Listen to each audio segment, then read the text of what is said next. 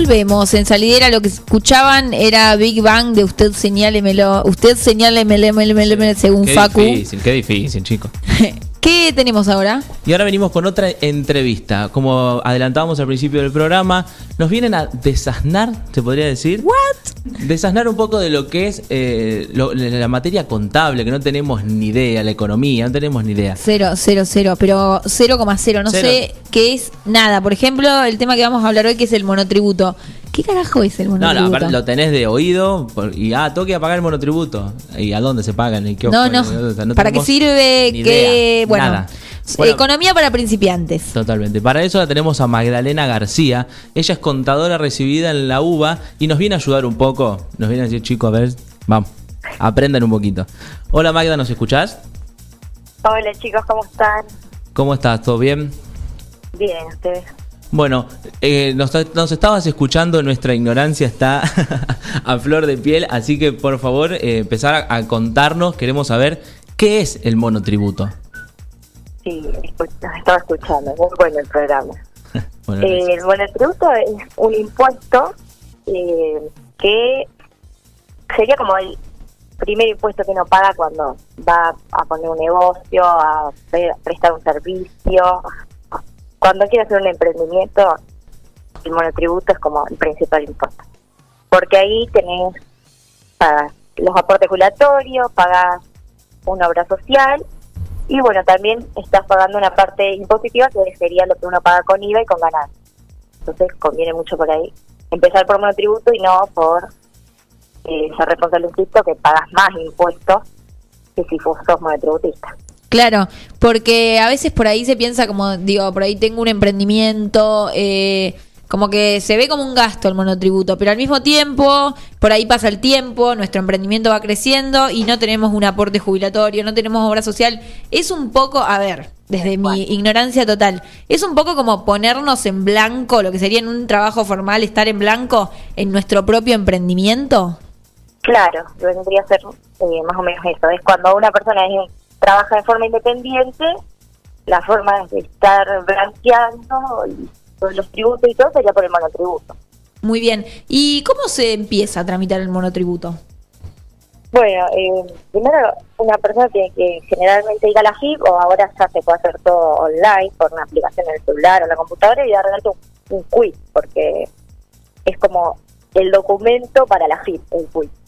Sin eso no, no podés hacer el monotributo ni ningún otro trámite. Y, Y- bueno, sí. después tenés que tener en cuenta más o menos cuánto uno va a vender eh, o qué servicio va a prestar, pero cuánto va a facturar más o menos, y pone un local cuánto va a pagar de alquiler y más o menos de luz o de servicios, porque todo eso te va a, a decir, a hacer ver qué categoría de monotributo te va a corresponder.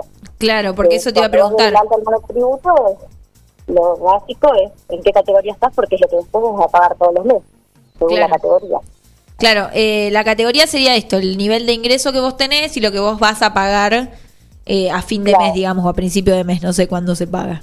Claro, de acuerdo a lo que vos vendas, eh, si tenés un local, porque también una persona puede hacer monotributo, y no necesariamente tiene un negocio, por ahí vende de manera virtual o ofrece Claro. servicios, A mí, un ponele, plomero, Sí, o- un negocio sí, sí. ahí, pero bueno, tiene monotributo. Por ejemplo, no sé, como periodistas, por ahí hay medios donde vas a escribir una nota y te dicen, bueno, ¿dónde te facturo? Ay, no Claro. sé. A mí me pasaba que me pedían el monotributo y no tenía. no monotributo. Claro, tal cual, tal cual. Y sí o sí, Y- eh, perdón, Eso después, ven, todo el monotributo siempre se paga el 20 de cada mes, te toca pagar. Según la categoría que esté, cuánto pagás. Y sí o sí es necesario estar inscrito en, el monotributo. O sea, podés elegir estar un tiempo, porque mucha gente por ahí lo ve como un gasto innecesario. ¿Está bien o está mal verlo como un gasto innecesario? No, en realidad eh, no es un gasto innecesario como eh, decíamos hoy.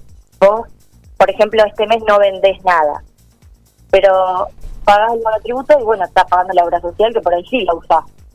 Claro. Y necesitas, si vos tenés un emprendimiento, lo que corresponde legalmente es que seas monotributista, salvo que ya factures mucho y bueno, no, no podés ser monotributista. Si facturas más de lo que establecen las categorías, tenés que ser responsable inscrito, por ejemplo. O tener una sociedad. que son diferentes formas de tributar después. Claro. Eh, y también otra otra duda, creo, existencial para nosotros que somos, o sea, todas las dudas están acá, Sí, porque sí, no sabemos No, nada. Te darás cuenta bien. Sí, no sabemos nada. Eh, bueno, esto, por ahí hay, eh, en el caso de dar un servicio, por ejemplo, esto, escribís notas para un medio, pero después no escribís más y no querés seguir pagando el monotributo. Eso se puede dar de baja, ¿no? Sí, sí, sí. Se puede dar de baja, se puede, lo hice de baja hoy en, en tres empezando de que hacer una factura o, sea, o empezar a trabajar vos, bueno, no voy a dar más nota, pero hasta que vuelva a tener trabajo, no sé, vengo poca. Y- Y te lo podés volver a hacer. Y una vez que vos te das de baja, para volver a inscribirte, ¿puede ser en cualquier momento, cuando vuelvas a trabajar o, o cómo es por ese lado? Sí, pues, lo podés dar de alta y dar de baja en cualquier momento. Y mm, cuando vos lo das de alta, por ejemplo, no sé, lo querés dar de alta hoy que es 9. Bueno, te vas a salir la opción de lo querés hacer a partir de octubre o a partir de noviembre. Claro, Porque si tenés que hacerlo el primer día del mes o el último día del mes, no. claro. Y otra duda existencial, ¿cuál es la tarea del contador? Porque digo, muchas veces con el monotributo, acompañando eso o acompañando a los responsables ins- inscriptos, hay un contador detrás, una contadora, que ¿qué es lo que hace? Bueno, cuando, por ejemplo, en el caso del monotributo, el contador va a ser quien haga el alta, eh, muchas veces quien genera los, los famosos BEP para los que pagan, saben lo que les digo, que es la boleta con la que uno paga el monotributo, y también cada seis meses el monotributo recategoriza. Entonces eso también eh, es importante hacerlo porque si vos facturaste de menos, bueno, te bajas de categoría y vas a pagar menos todos los meses. Y si facturaste más, también vas a pasar a pagar más. Si Bien. uno no lo hace, que por ahí si uno lo maneja solo y no tiene contador, se olvida o no sabe cuándo son las fechas de recategorización, cosas que se te pasan como cuando estás con el día a día, con la rutina, con un montón de cosas, por ahí se te pasa, la AFIP te puede recategorizar de oficio y si estás en la categoría más alta y te recategorizan de oficio, hoy no sos como tributista, sos responsable inscripto. Claro, Y ahí hay un montón de cosas más que se hacen todos los meses que también las hacen contar, liquidar el IVA, los ingresos Claro. brutos, que, que bueno, también ingresos brutos, si sos monotributista, tenés que pagar ingresos brutos, que es otro impuesto claro. que no es fijo. Eso no es como el monotributo, que vos decís, bueno, pago dos mil pesos todos los meses de monotributo. El ingreso bruto va a ser, depende de lo que cada uno facture o venda o gane, básicamente. Claro, claro. Eh, bueno, Magda, nos aclaraste un montón el panorama. Muchísimas gracias. Sí, en este caso me parece que como contadora, más que ayudarnos en esos temas, nos venís a, a- a enseñar a nosotros que no teníamos ni idea. Ya estamos corriendo a la FIP a anotarnos. Claro, bueno, eso es otra de las cosas de lo que hacemos los contadores. Muchas veces asesorar al cliente porque por ahí viene, porque dice, alguien le dijo, no necesitaba un contador o... Bueno, o sea, también te va a ayudar a organizarte y a estar como al día con todo, por ahí no lo hace uno.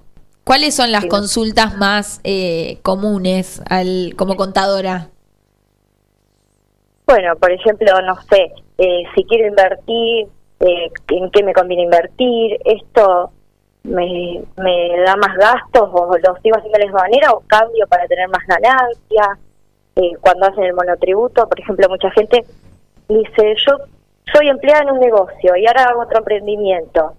Me hago el monotributo y pago de vuelta la obra social porque mi jefe ya me la paga, por ejemplo. Claro. Bueno, no, también. Yo le decía hoy que sí, tenés tres cosas adentro del monotributo, pero si vos aparte sos empleado, bueno, cuando lo haces, pones que alguien te paga lo- la obra social o la jubilación y entonces pagas menos de, de monotributo. Como eso también está todo Claro. separado, por más que forme parte de la misma categoría. Claro, ¿qué sería de esta sociedad sin los contadores eh, detrás controlándolo todo? Porque es, es un son un montón de cosas a las que hay que prestarle atención, digo, como que como simples mortales no lo podemos hacer. Sí, Claro. aparte son, son cosas que si no Sí. tenés a alguien atrás es como que no entendés No, nada. no, yo no entiendo nada. Bueno, Magda, te vamos a llamar cualquier cosa para que nos Bueno. eh, tenemos, asesores. tenemos una contadora de cabecera. Sí, sí, sí. Cuando necesiten, me llaman, no hay problema. Bueno, Magda, muchísimas gracias por estar en Salidera, por aclararnos dudas. Eh, muchas gracias. Gracias a ustedes y bueno, espero que para la gente que quiera hacer un emprendimiento ya tenga un poco más claro todo lo que necesita.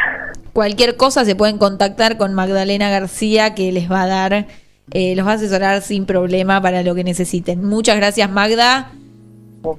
Gracias a ustedes chicos. Y nos vamos escuchando un tema, ¿te parece? Y sí. Los demás de Babasónicos. Ay, hermoso, hermoso, hermoso, hermoso.